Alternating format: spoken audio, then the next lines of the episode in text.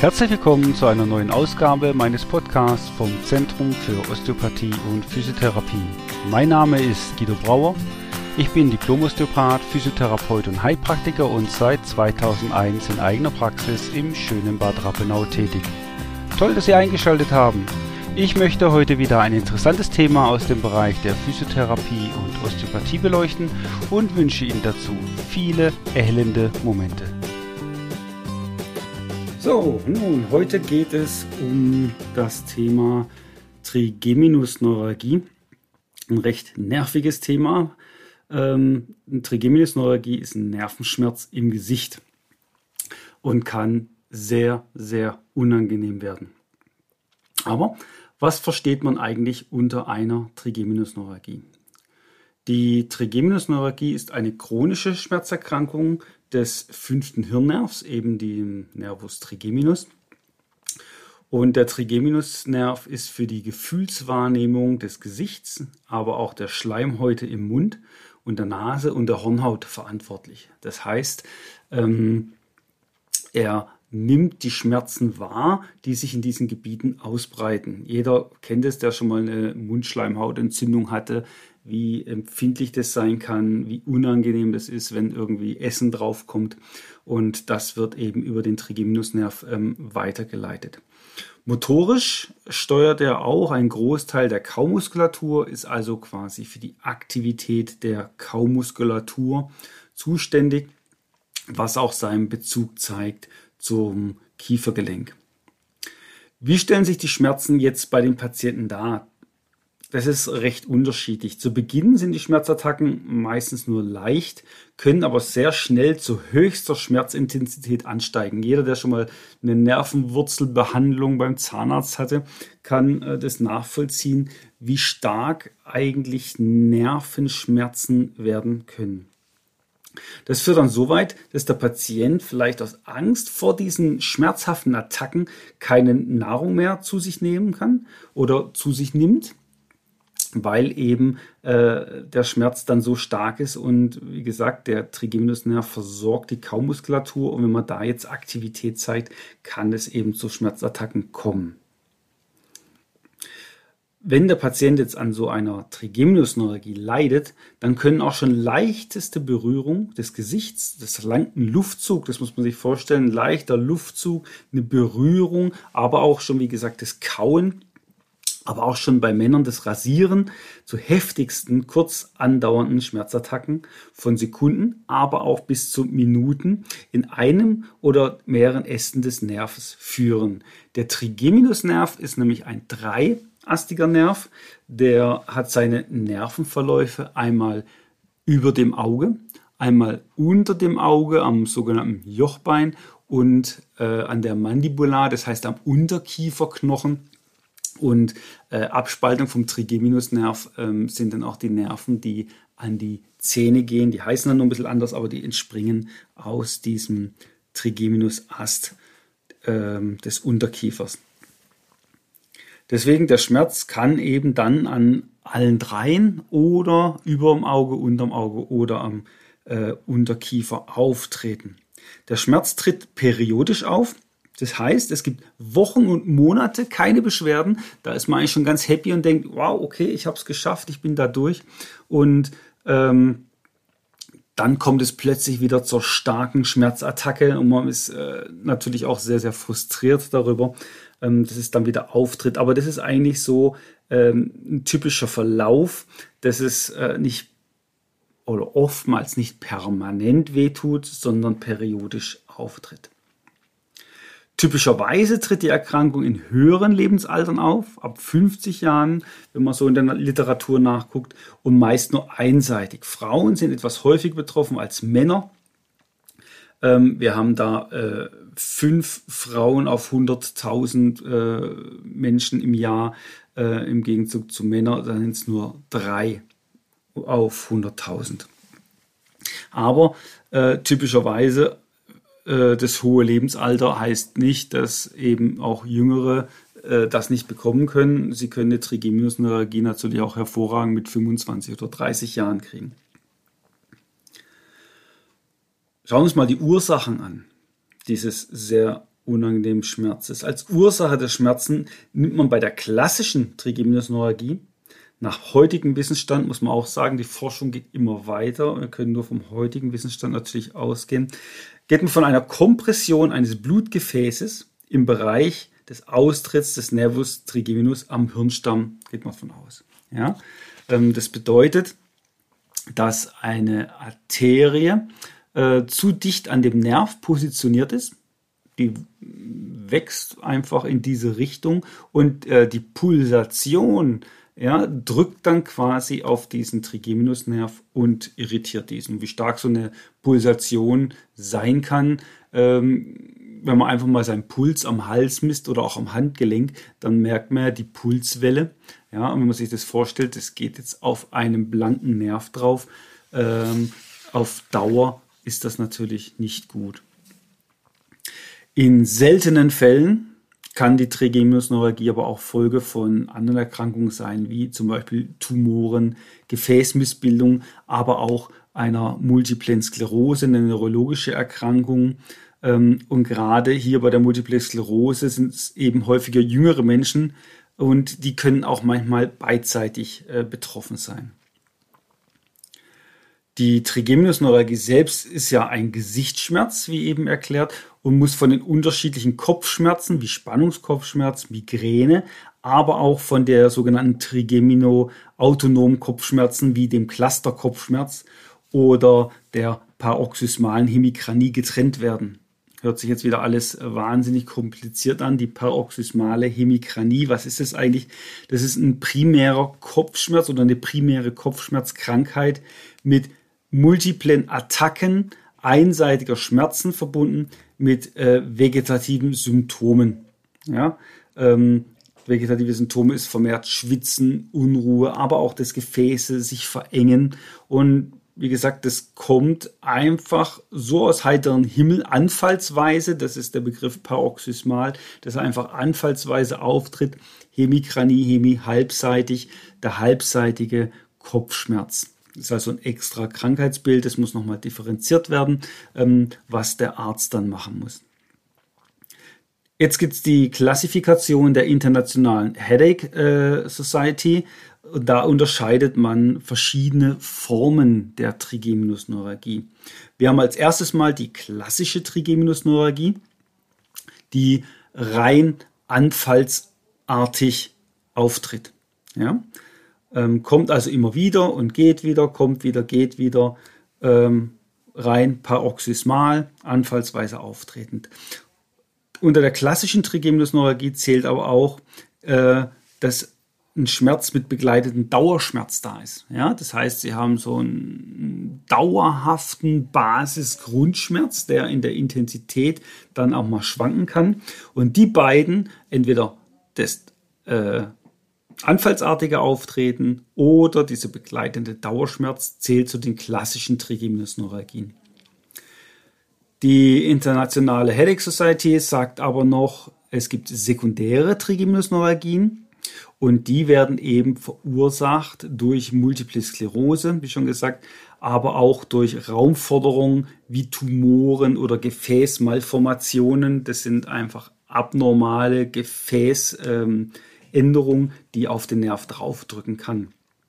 Oder verursacht durch andere Erkrankungen, wie zum Beispiel äh, Chiari 1. Wenn man sich das nochmal anguckt, was ist Arnold-Chiari-Malformation Typ 1, hört sich jetzt auch wieder kompliziert an.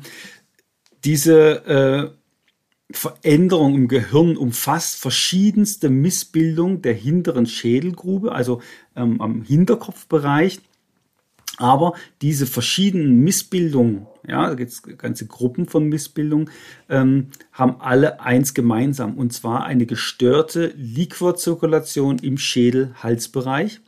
Äh, Liquor ist die Gehirnflüssigkeit, die einmal im Schädel ist und dann aber auch mal in der Rückenmarkshaut äh, weiterverläuft und dann als Rückenmarksflüssigkeit bezeichnet wird. Das ist äh, der Liquor. Und diese Zirkulation ist eben gestört in dem oberen Bereich durch Verlagerung von äh, Kleinhirntonsillen. Das sind bestimmte äh, ähm, Strukturen im Gehirn, die nach unten in den Ausgangspunkt gehen, wo quasi der ganze Nervenschlauch vom Gehirn in die Wirbelsäule zieht. Es ist eine Öffnung, eine große Öffnung, die nennt sich im Fachjargon Foramen Magnum. Und da setzen sich eben diese kleinen Tonsillen rein und geben Druck auf die Nerven.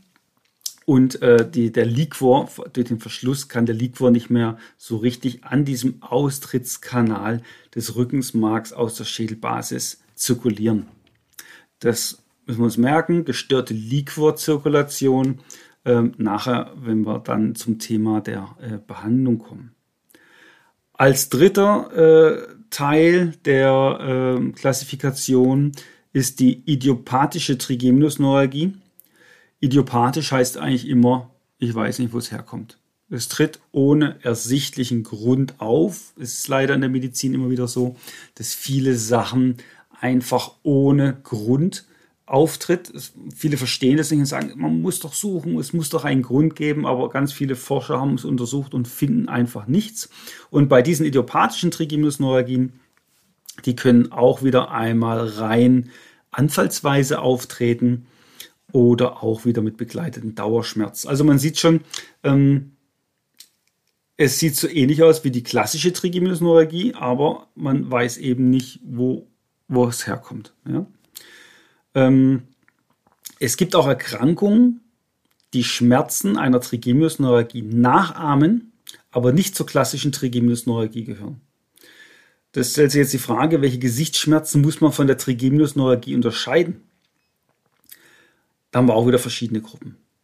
Also als erstes mal Schmerzen, die durch Schädigung des Trigeminusnerv auftreten, also wenn der Nerv selber offensichtlich geschädigt wurde. Wann kann das passieren? Nach Operationen, zum Beispiel an den Zähnen oder Operationen an den Nasennebenhöhlen. Ähm, nach Verletzungen, wenn man jetzt mal überlegt, wie viel ähm, Stürze gibt es, wo man vielleicht Mittelgesichtsfrakturen, also Mittelgesichtsknochenbrüche bekommt. Ähm, es kann aber auch mal nach einer Schlägerei sein. Es muss ja nicht immer ein Unfall sein. Ja? Äh, es kann im Boxsport passieren dass man eine Mittelgesichtsfraktur bekommt, aber auch entzündliche Erkrankungen vom Zahnhalteapparat, ja, oder entzündliche Erkrankungen in den Nebenhöhlen, aber auch postzosterische Neuralgien. Äh, Postzoster heißt einfach nach einer Herpes zoster äh, Neuralgie. Äh, das sind bestimmte Viren, äh, diese Herpes zoster Viren, die die Nerven mit angreifen und Nervenschmerzen auslösen. Hier spricht man dann ähm, bei so einer postzosterischen Neuralgie von sogenannten Trigeminus-Neuropathien. Dann haben wir als zweite Gruppe Schmerzen, ähm, die diffus den Kopf- und Gesichtsbereich betreffen. Ja, ähm, hat man früher als atypischen Gesichtsschmerz bezeichnet und heute nennt man es Persistent Idiopathic Facial Pain. Ähm, also ein idiopathischer Schmerz, der äh, persistiert, der länger bleibt, wo man nicht weiß, wo er herkommt. Ja, deswegen finde ich eigentlich die, die frühere Bezeichnung atypischer Gesichtsschmerz ähm, eigentlich ganz passend. Er passt zu nichts, man weiß nicht, wo es herkommt. Ja? Und hier kommen auch äh, natürlich neurochirurgische Therapien nicht in Frage, äh, wenn wir nachher bei den Therapien sind, weil wenn Sie nicht wissen, wo das ganze Problem herkommt, stellt sich natürlich auch die Frage, was wollen Sie denn da bitte operativ auch machen? Ja, wenn man nicht weiß, was man operieren soll, kann man auch nicht operieren. Aber eins nach dem anderen. Schauen wir uns mal die schulmedizinischen Behandlungsmöglichkeiten an. Was gibt es hier eigentlich für Möglichkeiten? Klassischerweise, also die Leute, die bei uns ähm, in der Praxis aufschlagen mit einer Trigeminusneuralgie, sind eigentlich schon alle medikamentös eingestellt. Das ist auch die erste Säule in der Medizin, die medikamentöse Therapie. Hier bietet sich Gabamazepin oder Gabapentin an. Das sind ähm, Antiepileptika, die das Schmerzgeschehen beruhigen sollen. Dann kommen aber auch schon die chirurgischen und radiologischen Behandlungsverfahren. Das zeigt, ähm, dass die Schulmedizin auch nicht so wahnsinnig viel Optionen hat, weil wir eben gerade schon in den Einteilungen gesehen haben, dass ganz viele Sachen ohne ersichtlichen Grund, also idiopathisch, entstehen. Ich will trotzdem mal kurz erklären, damit man so eine Übersicht hat, ähm, was für chirurgische oder radiologische Behandlungsverfahren gibt es eigentlich in äh, der Schulmedizin. Da haben wir einmal das perkutane Verfahren, also äh, durch die Haut. Bei diesem Verfahren wird ein Nervenknoten an der Schädelbasis, ähm, wenn es interessiert, dem sogenannten Ganglion gasseri, mit einer Kanüle wird, die, wird, dieses Ganglion aufgesucht und man sticht dann neben dem Mundwinkel ein. Und anschließend versucht man mit einer Hitzeläsion einen oder mehrere Äste des Trigeminusnerv kontrolliert zu schädigen. Warum will man es schädigen? Weil wenn der Nerv geschädigt ist, dann kann er auch keine Schmerzen mehr weiterleiten. Ja? Also man versucht natürlich hier gezielt die ähm, Fasern äh, ähm, zu zerstören, die für die Sensibilität zuständig sind, nicht für die Motorik, weil sonst würde ja die Kaumuskulatur ausfallen. Ja? Aber das können die Ärzte, das schaffen die auch ganz gut. Aber man versucht eben über Hitze diese äh, Nervenfasern kaputt zu machen und so die Schmerzentstehung und Weiterleitung zu unterbinden. Dann gibt es als zweite Möglichkeit die sogenannte mikrovaskuläre Dekompression. Wie schon gesagt, man geht davon aus, dass ein Gefäß, eine Arterie äh, zu dicht an den Trigeminusnerv geht und die Pulswelle, die in diesem Arterienstück entsteht, äh, immer quasi auf den Nerv draufklopft. Permanent. Und das hört ja nicht auf. Das ist, wenn Sie sich einen Puls fühlen, der hat ja nicht plötzlich irgendwelche Aussetzer. Das geht permanent, Tag ein, Tag aus, 24 Stunden, sieben Tage die Woche, 365 Tage im Jahr, klopft das Ding jedes Mal mit einer Frequenz von Ihrem Puls, äh, sagen wir mal zwischen 60 und 80 Schlägen auf diesen Trigeminus drauf.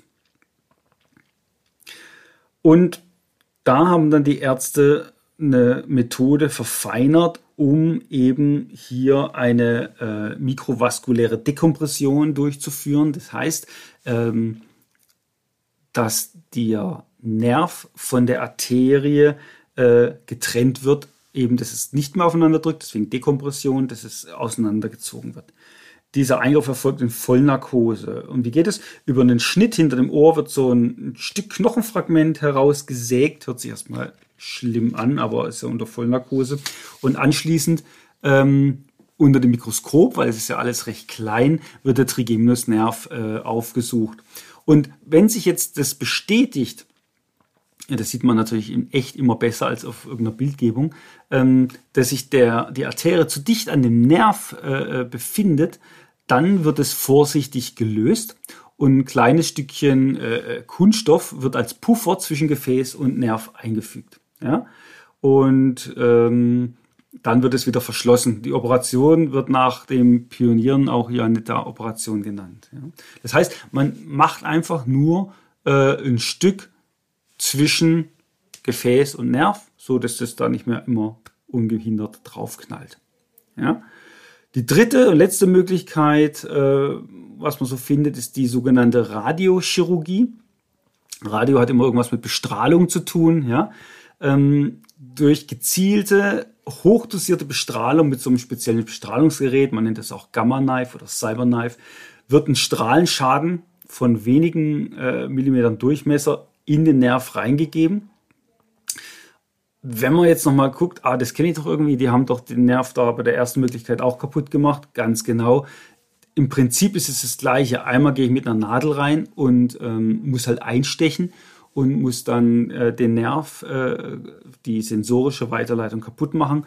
Und äh, bei dieser Radiochirurgie wird es eben über Strahlen gemacht von außen und der Nerv wird kaputt gemacht, so dass die sensorische Weiterleitung, die Schmerzweiterleitung ans Gehirn nicht mehr stattfinden kann. Die Wirkung setzt da allerdings anscheinend zeitversetzt auf nach wenigen Wochen. Ähm, aber die Langzeitergebnisse laut Literatur sollen genauso gut sein wie bei der ersten äh, Methode der Operation.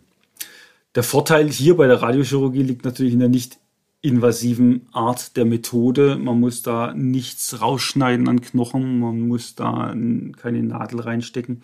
Aber der Nerv wird so oder so verletzt. Ja? Also die Methoden sind alle drei sehr invasiv und werden auch nur bei klarer Indikation durchgeführt. Also bei allen äh, äh, Trigeminusneuralgien, die eben idiopathisch sind, das heißt, wo man nicht weiß, wo es herkommt, wird keine von den dreien gemacht. So, das ist das, was die Schulmedizin leistet. Ja, die schauen sich ähm, natürlich das Problem ganz lokal an, ähm, welcher Nervenast ist betroffen und gehen dann auch ganz lokal in die Therapie rein. Ja? Wenn wir uns jetzt anschauen, was kann man denn physiotherapeutisch oder osteopathisch machen? Da sieht man schon, dass Physiotherapeuten und Osteopathen wieder den Menschen als Ganzes sehen. Ja? Das heißt, wir als Therapeuten, wir treten erstmal einen Schritt zurück und schauen uns mal den Patienten komplett an und stellen uns natürlich Fragen. Das heißt, wie steht er überhaupt? Wie sitzt er? Wie kaut er? Gibt es bestimmte Verhaltensmuster? Hat einer einen totalen Verhalt, äh, Halten, äh, Haltungsverfall? Ja, das heißt, er sitzt krumm und schief da. Ähm, dann gibt es immer äh, Stauchungen in den Nervenverlaufen in der Wirbelsäule, die sich natürlich auch hinten nach oben äh, negativ auswirken können. Wir schauen uns an, gibt es viel Spannung im Körper. Eine hohe Grundspannung ist immer schlecht für den Körper. Aber auch wie ist die psychische Verfassung des Betroffenen? Das kann einmal sein vor dem Schmerz, vielleicht schon vorher äh, psychisch mehr depressiv. Äh, oder es gibt aber auch psychische Komponenten, die äh, erst durch den Schmerz entstehen. Warum ist es wichtig? Das Psychische heißt nicht, dass er sich den Schmerz einbildet, aber eine psychische Labilität in Richtung Depression wird immer die Schmerzschwelle im Körper herabsetzen. Das heißt, ich nehme viel schneller Schmerz wahr als jemand, der ähm, vielleicht in einer Hochphase ist von seinen Gefühlen. Ja? Ähm, ich sage immer, Sie sind von der Arbeit gekommen, haben Ärger mit Kunden gehabt, haben Ärger mit dem Chef gehabt, sind vielleicht stark vergrippt, ja. Jetzt hauen sich irgendwo die Hand an, dann tut das wahnsinnig weh. Am nächsten Tag, ich lerne jemanden kennen, ich bin frisch verliebt, ich habe ein Hoch, meine Glückshormone werden ausgeschüttet ohne Ende. Ich hau mir meine Hand an mit der gleichen Intensität und ich spüre es überhaupt nicht. Ja, das ist der Unterschied der Schmerzschwelle. Einmal ist die Schmerzschwelle recht tief, ich nehme die Schmerzen recht schnell wahr und einmal ist die Schmerzschwelle recht hoch, ich nehme die Schmerzen recht spät wahr. Ja, und das ist natürlich wichtig bei so einem Schmerzgeschehen. Umso niedriger die Schmerzschwelle ist, umso geringer muss der Schmerzreiz sein, um von mir wahrgenommen zu werden. Also gucke ich mir auch die psychische Verfassung des Betroffenen an. Wie ist die vegetative Verfassung? Aber auch wie ist sein Stresslevel allgemein? Ja, viel gestresste Leute äh, haben natürlich auch ähm, oftmals niedrigeres Immunsystem und eben eine niedrigere Schmerzschwelle. Ja, dann schaue ich mir an, wie ähm, ist das Umfeld? Ähm, zum Beispiel hoher Lautstärkendruck. Ja? Einfach mal Stichwort jemand, der mit dem Presslufthammer arbeitet, ständig Erschütterung hat und einen riesen Schmerzpegel hat. Ja? Und man kennt äh, Leute mit Trigeminusneuralgie, die natürlich äh, nicht nur bei Berührung und Luftzug, sondern auch durch akustische Trigger wahnsinnige Schmerzen bekommen. Ja? Also muss ich mir natürlich anschauen, wie ist hier ähm, die Lautstärke der Umgebung, kann ich irgendwas ändern, aber auch thermische Einflüsse. Ähm, was sind jetzt thermische Einflüsse? Wechsel zwischen warm und kalt. Jetzt kann man denken, ja gut, wann kommt das denn vor? Wir hatten, wir hatten Patienten zum Beispiel in einem Backshop. Ja, eine, die, die Dame hat in einem Backshop gearbeitet und musste immer aus dem Kühlhaus Rohlinge holen. Da war es eisekalt. Ähm, und dann musste sie raus und musste die in den Ofen legen. Es war Sommer. Ähm, dann hat der Ofen natürlich die Umgebung noch aufgeheizt. Dann war es super heiß in diesem Backshop. Und dann musste sie wieder rein, musste andere äh, gefrorene Teilchen holen und hat da immer wieder diesen Wechsel gehabt. Oder man stellt sich Leute vor, die im Kühlhaus arbeiten. Oder äh, Fleischer, die im Schlachthaus arbeiten. Und es gibt mit Sicherheit noch andere Berufe oder Situationen, wo man thermischen Stress, wenn man es so bezeichnen will, ausgesetzt ist. Ja? Die Frage ist auch, gibt es bereits orthopädische oder neurologische Vorerkrankungen, welche im Körper bestimmte Kompensationsmöglichkeiten wegnehmen? Ja?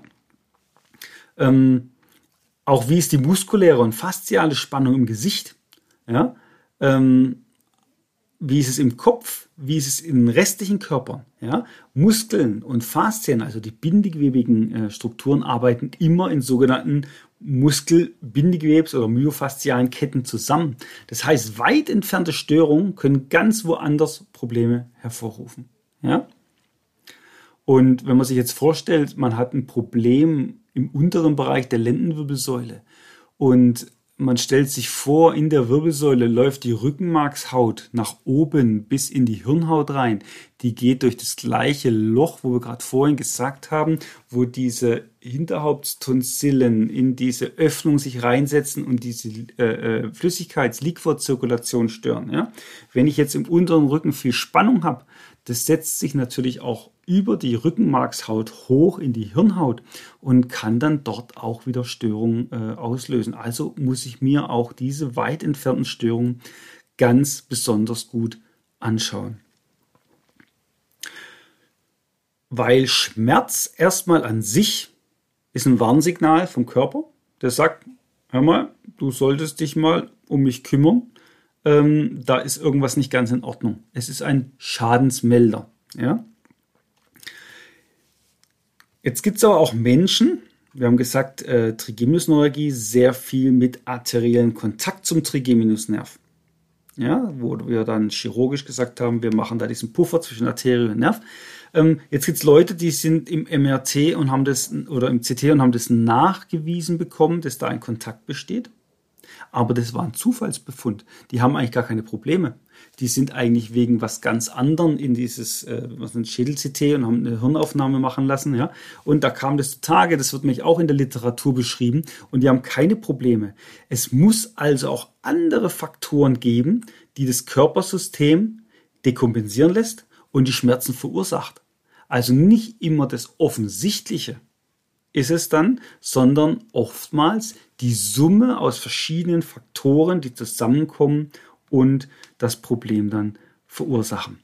Mit Sicherheit gibt es Trigeminusneuralgieformen, die chirurgisch oder auch medikamentös behandelt werden müssen. Ganz klar. Wenn ich starke Schmerzen habe, würde ich mich auf jeden Fall immer auch für die medikamentöse Therapie äh, mit entscheiden. Chirurgisch, oh, da wäre ich erstmal zurückhaltend, aber medikamentös, man will ja die Schmerzen äh, weghaben. Ja? Aber es sollte immer physiotherapeutisch oder osteopathisch eine Begleitbehandlung erfolgen, um die ganzen sekundären Faktoren auszuschalten. Ja? Also in erster Linie sollte zunächst auf Folgendes geachtet werden. Die Haltung im Stand und im Sitz. Schlechte Haltung sorgt für verstärkte Kompression im oberen Halswirbelsäulenbereich durch die verstärkte Neigung des Kopfes. Das kann jeder selbst ausprobieren.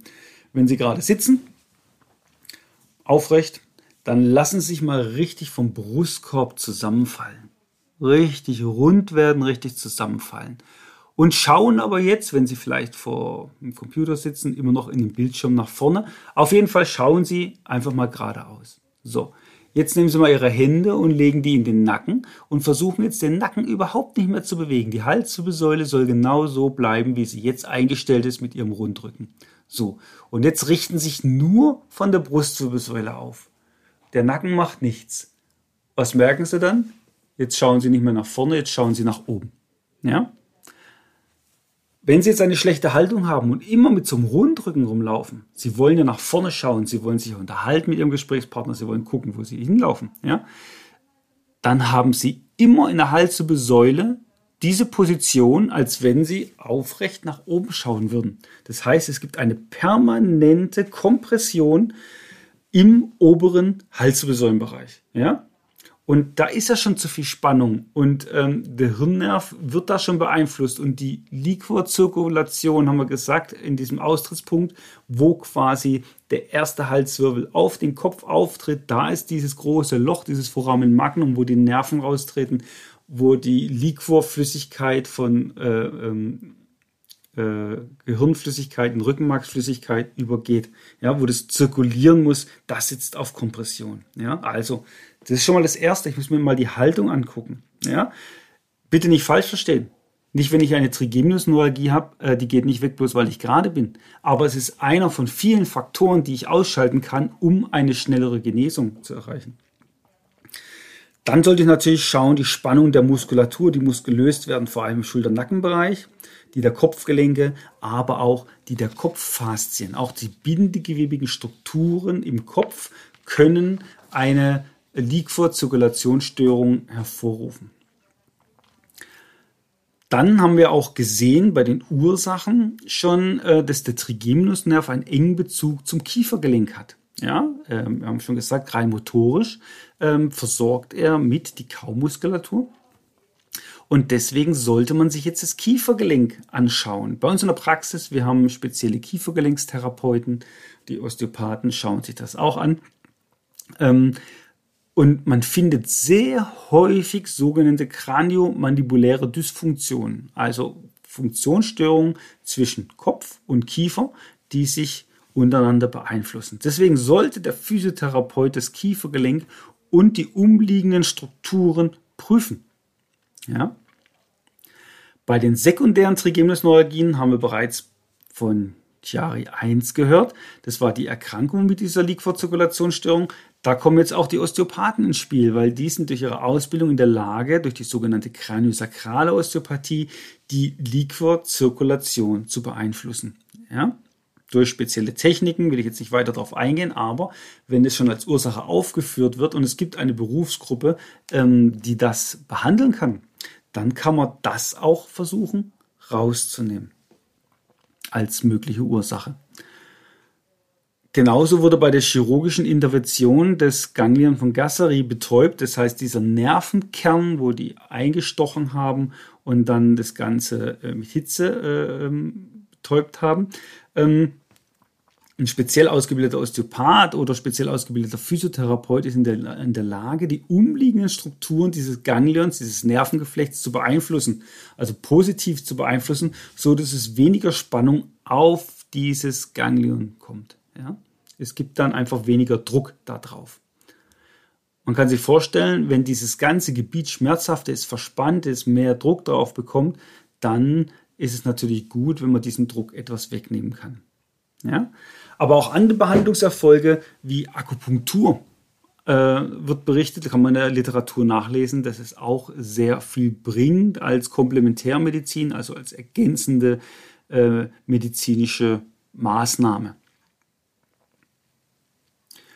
Also man sieht, die Trigeminusneuralgie ist echt ein fieser Gesichtsschmerz. Jeder, der das schon mal hatte, kann das bestätigen. Jeder, der jemanden kennt, der schon mal eine Trigeminusneuralgie ähm, hatte und hat miterlebt, wie so eine Attacke abläuft, der weiß, ein fieser Gesichtsschmerz, der mit allen Mitteln bekämpft werden muss.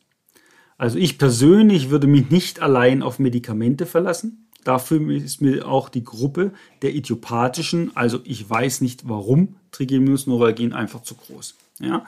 Wie gesagt, ich würde die Medikamente nehmen, aber nicht alleine darauf verlassen, sondern mich äh, in guten physiotherapeutischen, osteopathischen Händen begeben.